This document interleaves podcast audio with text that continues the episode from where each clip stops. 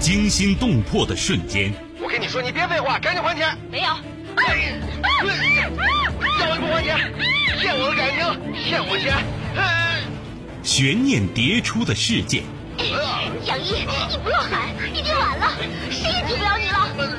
法律，法律会替我报仇的。你，你也会不不好死。这就是对你人生哲学的最后总结。人性善恶，爱恨情仇。王恒，你说什么呢？我一直拿你当干儿子。什么干儿子？我才不是你干儿子呢！你我我告诉你，我就要跟你在一起，你赶紧跟他断绝关系。咱俩差着一辈儿呢，怎么在一块儿啊？你，我掐死你！谁是你今生难忘的人？谁没有今生难忘的事？难忘今生，淮南带您看尽世间百态。今生难忘，声音魅力，品味人情冷暖。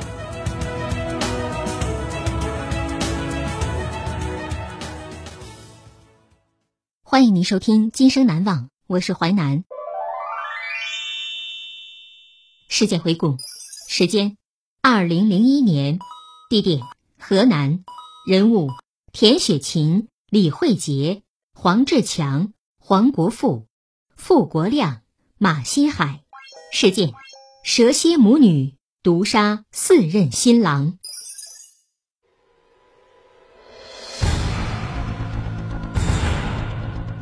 二零零一年一月二十一号，结婚仅仅四天的新郎黄志强突然暴毙，死于家中。黄父觉得事有蹊跷，便报了警。随后，警方查明一个恐怖的事实：蛇蝎母女毒杀自任新郎。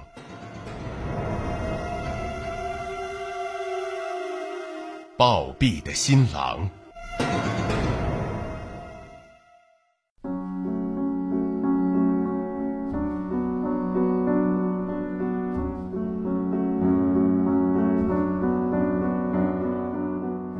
二零零一年一月十八号，城关镇栾孔村，唢呐声声，鞭炮齐鸣，一派节日景象。在春节即将到来之际，二十六岁的黄志强成了新郎官儿。面对不断前来祝贺的亲朋好友，一家人沉浸在喜庆当中。然而，让人无法预料的是，就在新婚的第三天晚上，新郎黄志强就出事了。二零零一年一月二十一号七点多，刚刚成亲四天的黄志强突然暴病，倒在床上。只见他口吐白沫，脸色发青。他先是在地上捂着肚子，疼得滚来滚去，大声呻吟，紧接着就手脚痉挛，浑身抽搐，不一会儿便不省人事了。闻讯而来的黄家父母急得手足无措，放声大哭。当医生匆匆赶来时，黄志强的瞳孔已经放大，停止了呼吸。新娘李慧杰撕心裂肺地叫喊着扑向新郎的遗体，几次昏死过去。目睹此情此景，无人不黯然落泪，对这个红颜薄命的女子充满了深深的同情。面对飞来的横祸，新郎父亲黄学华心生疑问：“我儿子一向身体健康。”怎么就突然发病就死了呢？怎么会没有一点点预兆呢？联想起新娘李慧杰的身世经历，黄学华的心中禁不住咯噔一下。他拿起电话拨通了幺幺零，接到报案，汤阴公安刑警大队队长等侦查人员匆忙赶往黄学华家，强压着丧子的悲伤。黄学华向公安人员诉说了儿子婚娶和死亡的经过。两千年四月，经人介绍，黄志强和二十四岁的李慧杰相识并定了亲。结婚之前，黄家了解到，李慧杰曾有过三次婚事，因她的三任丈夫都是在新婚三四天内便一命呜呼，于是关于李慧杰命硬克夫的说法便不胫而走。为此，黄家专门请了算命先生，索求破解方法。最终。双方择定迎娶日为二零零一年一月十八号。没想到结婚还不到三天，新郎就死了。结合现场勘查和黄志强死亡症状分析，刑侦人员初步断定黄志强是中毒死亡。随之，公安人员对黄志强当晚的进食情况进行了调查。死者当晚曾到同学家吃饭，简单的吃了一点面条和主食，而当时和他一块吃饭的人并未发现中毒和身体不适的现象。经过进一步调查。死者母亲反映的情况引起侦查人员的重视。我们家强儿一回到家，就吃了他媳妇儿李慧杰给他冲的一杯麦片儿。新娘是最大嫌疑人。侦查人员迅速对李慧杰采取了控制措施。解剖检验的结果很快出来了，死者是服食老鼠药引发中毒致死。侦查人员还从死者洞房的衣柜里搜出小半瓶未用完的老鼠药，铁证如山，岂容狡辩？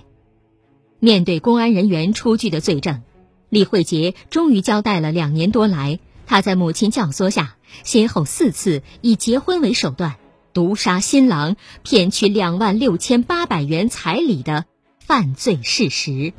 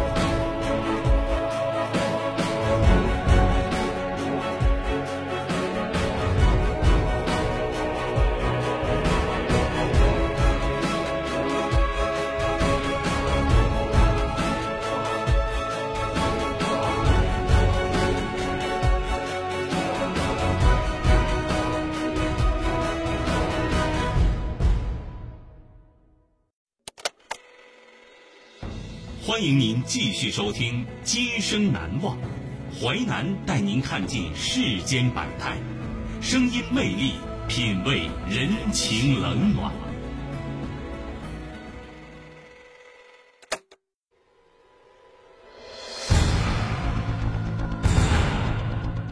二零零一年一月二十一号，结婚仅仅四天的新郎黄志强突然暴毙，死于家中。黄父觉得事有蹊跷，便报了警。随后，警方查明一个恐怖的事实：蛇蝎母女毒杀四任新郎。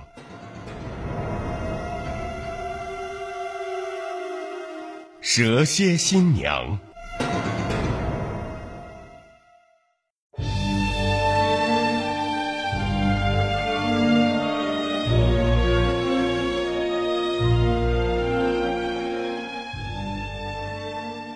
李慧杰出生在一户农民家庭里。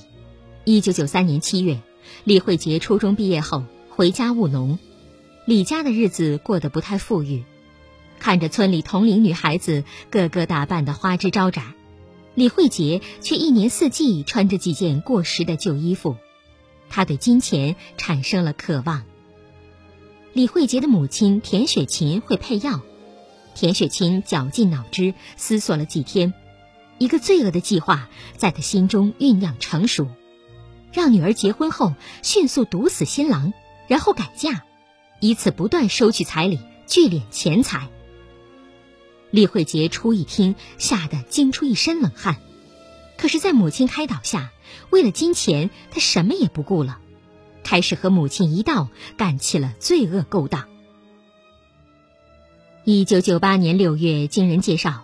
李慧杰认识了黄国富，二十三岁的黄国富就成了这对母女第一个猎物。在订婚的半年多时间里，黄国富先后向李家送去了一万一千元彩礼。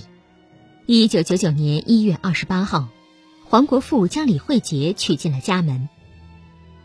结婚第二天回门，新女婿要去女方家拜见岳父母。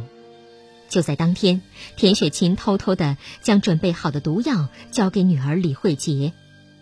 一月三十号早上，婚后的第三天，新娘李慧杰先将母亲配制的药偷偷的放在黄国富的饭碗里，劝其吃下，让丈夫昏昏沉沉躺了一天。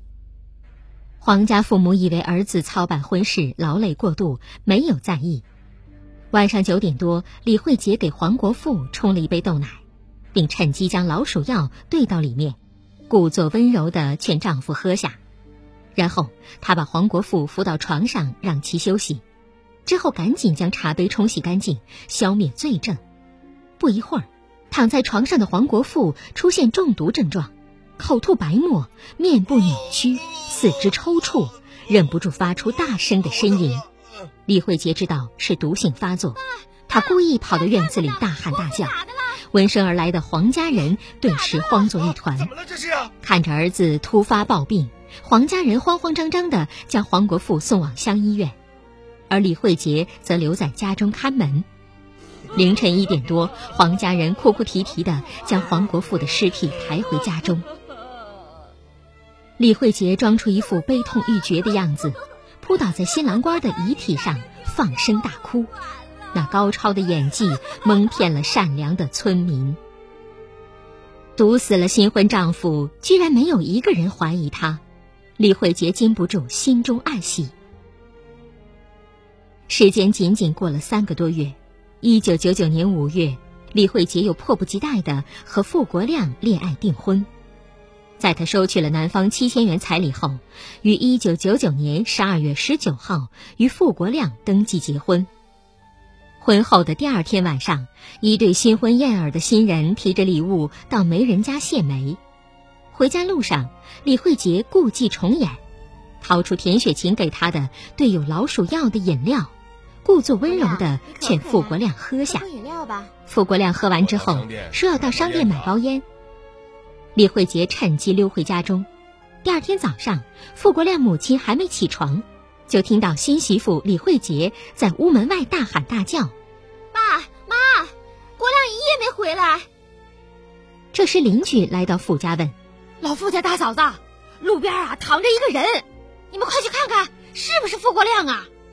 傅国亮母亲一听，拉着李慧杰急急忙忙往村口跑，来到村学校十字路口。只见傅国亮横卧在路中间，满脸血迹，五官扭曲，身上结了一层厚厚的白霜，显然已死去多时。见此情景，李慧杰又装出一副悲痛欲绝的样子，大哭小叫，高超的演技再次蒙骗了善良的村民。特别值得一提的是，当天村干部感觉到傅国亮的死亡过于蹊跷。便背着傅家人向当地派出所报了案。然而遗憾的是，当公安人员赶来调查时，傅家人强行阻拦，不让解剖尸体，固执地认为儿子平时与人无怨无仇，绝非是死于凶杀，而是傅国亮喝醉酒后被冻死在街头的。傅家人的固执和偏见，让李慧杰这个杀人恶魔再度逃脱法网。两千年四月，李慧杰母女在苦苦盼了一年之后，马新海终于咬钩了。李慧杰母女当然不会放过这个机会，在不到三个月时间里，这对母女向马新海索要了五千八百元彩礼。七月二十四号，马新海和李慧杰相约一起到镇政府办理结婚证。中午十二点，两人回家路上。李慧杰将田雪琴配好老鼠药的饮料拿出来，温柔地劝马新海喝下。而后，他借故和马新海分手，溜回自己家中。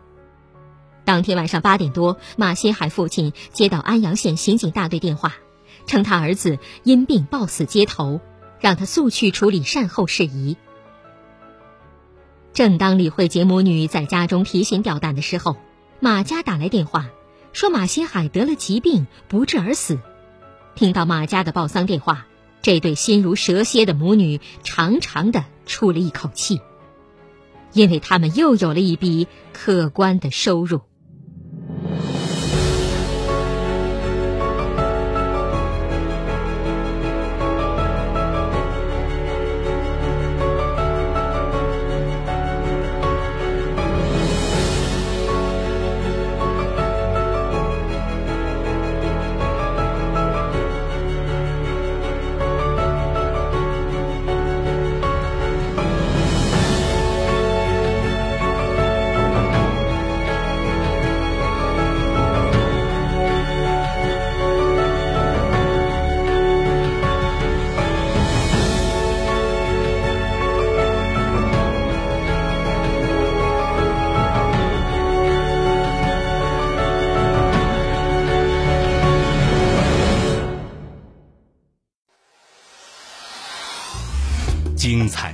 结构，新锐的声音制作，在纷繁复杂的真相与假象中，淮南用魅力声音解读世间百态，品味人情冷暖。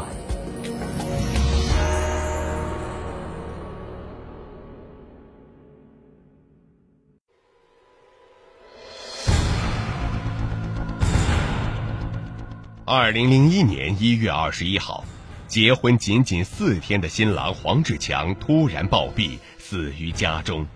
黄父觉得事有蹊跷，便报了警。随后，警方查明一个恐怖的事实：蛇蝎母女毒杀四任新郎，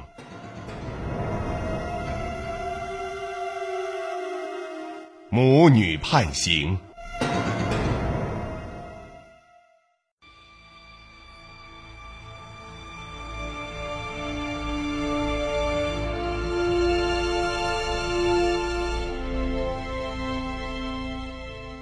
二零零一年一月十八号，李慧杰又做成了第四宗婚姻生意。这次的新郎就是第四个受害者黄志强。婚礼后的第二天，按照当地习俗，一对新人要回女方家拜见女方父母，但李慧杰却不让新郎黄志强一同前往。他说：“我命硬，一同回门，我怕会克夫。”老实的黄志强心怀感激地答应了他。在娘家，李慧杰的母亲田雪琴将准备好的能让人昏睡的药交给女儿，李慧杰又买了六支老鼠药随身带着。傍晚，李慧杰从娘家回到黄家，见黄志强想睡觉，就给他冲了一袋麦片儿，并往麦片里加入母亲配制的药。黄志强喝了以后呕吐起来，但他以为自己感冒了，没有往别处想。第三天下午。黄志强帮同村村民拉完年货回来，李慧杰又一次让他喝下掺有毒药的麦片儿。不多时，就见黄志强毒性发作，痛苦不堪。为掩人耳目，李慧杰装作非常害怕的样子，去叫黄志强父母：“爸妈，你们看看志强是咋的了？怪吓人的。”这次他梦想着等黄志强办完丧事后，带着彩礼再次逃脱法网。然而，这次等来的却是冷冰冰的手铐。经警方查实，心如蛇蝎的李慧杰伙同其母，一连害死四条人命。二零零一年二月初，汤阴县公安局依法逮捕了田雪琴和李慧杰。在看守所里，李慧杰说：“毒死第一个丈夫黄国富的时候，我心里曾经害怕过。”我双手直打颤，看到黄国富在里间屋里翻滚、尖叫的难受样儿，我我也挺于心不忍的，就想冲进去救他，喊来黄国富的父母，让他们把黄国富送到医院抢救。黄国富被送到医院以后，我一个人在家就特别害怕。黄国富死了以后，我也曾经担心过怕楼线儿，但是等了一段时间以后。我看没有人怀疑我，就这么顺利的过去了，我悬着的心就放下了，胆子也就更大了。李慧杰说：“虽然以后那几次下毒，我不再害怕露馅儿了，但是每毒死一个人，我心里的罪恶感就增加一点儿。在下毒毒死第二个丈夫傅国亮的时候。”第二天看到傅国亮满脸是血，口吐白沫死在大街上的时候，我害怕极了。后来好多天，我一闲下来，就能看到傅国亮趴在那儿。但是害怕过后，为了捞取更多的彩礼，我就什么也不顾了，就这么跟着我妈，一个一个的做下去了。李慧杰还说，她嫁过的四个男人中。除了第一任丈夫和她圆过房外，其他三个人均未能来得及碰她，便被她毒死了。这四个男人最长的做了近四天的丈夫，短的仅仅做了一天。第三个丈夫马新海在办理结婚证的当天就被毒死。李慧杰说：“我对他们四个从来没有动过真情，嫁给他们就是为了钱，毒死他们，同样是为了骗更多的彩礼钱。李慧杰最后哭着说：“我知道自己可能会被枪毙，我很害怕，我好后悔。我才二十四岁，我不想死啊！”李慧杰和他母亲的罪恶目的为何能屡屡得逞？汤阴县公安局办案人员为受害人总结了几方面原因。他们利用了群众的善良。纵观前三起案件过程中，当新郎被害后，竟没有一个人怀疑到新娘子是罪魁祸首。黄国富家人竟认为黄国富是死于新婚纵欲过度所致，而傅国亮家人则认为傅国亮是因醉酒街头而被冻死。李慧杰和他的母亲作案手段狡猾，他们每次婚姻骗局都精心设计。李慧杰和他的母亲每次都假装很郑重，给对方一种诚心诚意的假象。另外，一些村民的迷信思想掩盖了李慧杰杀人真相。李慧杰第一个丈夫黄国富被毒杀后，一些人认为李慧杰命硬克夫，因此在以后李慧杰的几次改嫁中，其婆家人都找算命先生求破法。这样，每次命案发生后，迷信思想。就蒙蔽了村民，很少有人怀疑是李慧杰下的毒手。不久之后，这对蛇蝎母女双双被判死刑。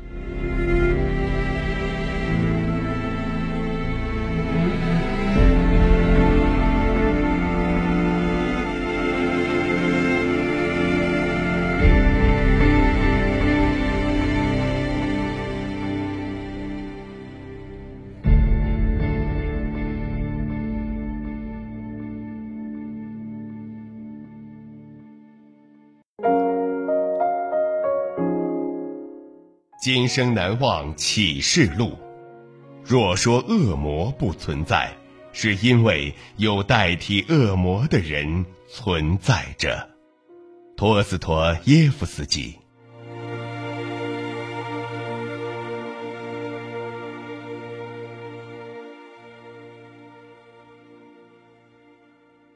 纪实小说剧《今生难忘》，编辑制作淮南，演播淮南一心。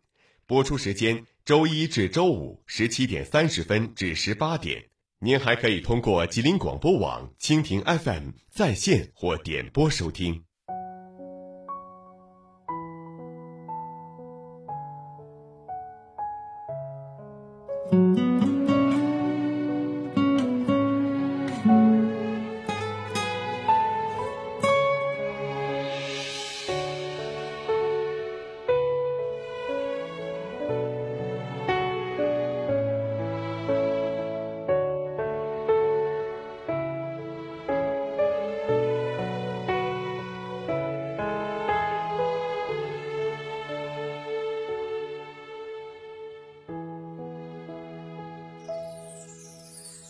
曾经有过心动，曾经有过美梦，爱只剩恨之切，是谁不知珍惜？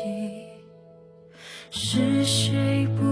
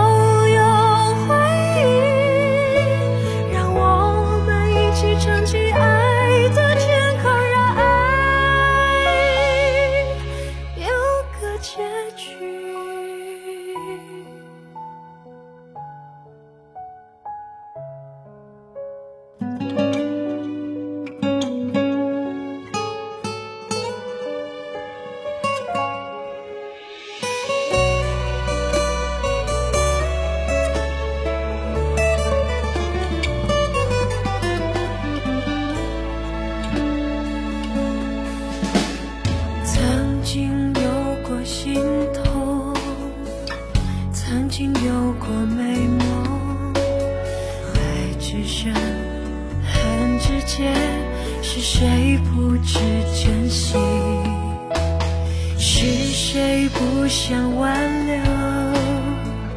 树叶的离开是风的追求还是树不想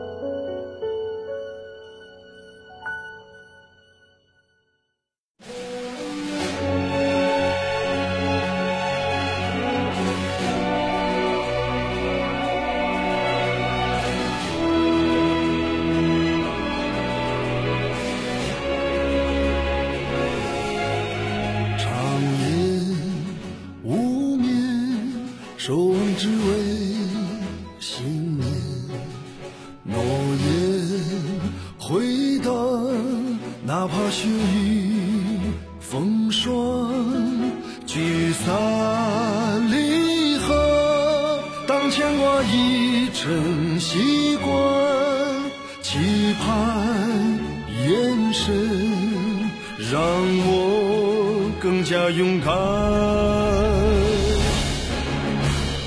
歌，经历就在道别之前，一声珍重，温情瞬间弥漫。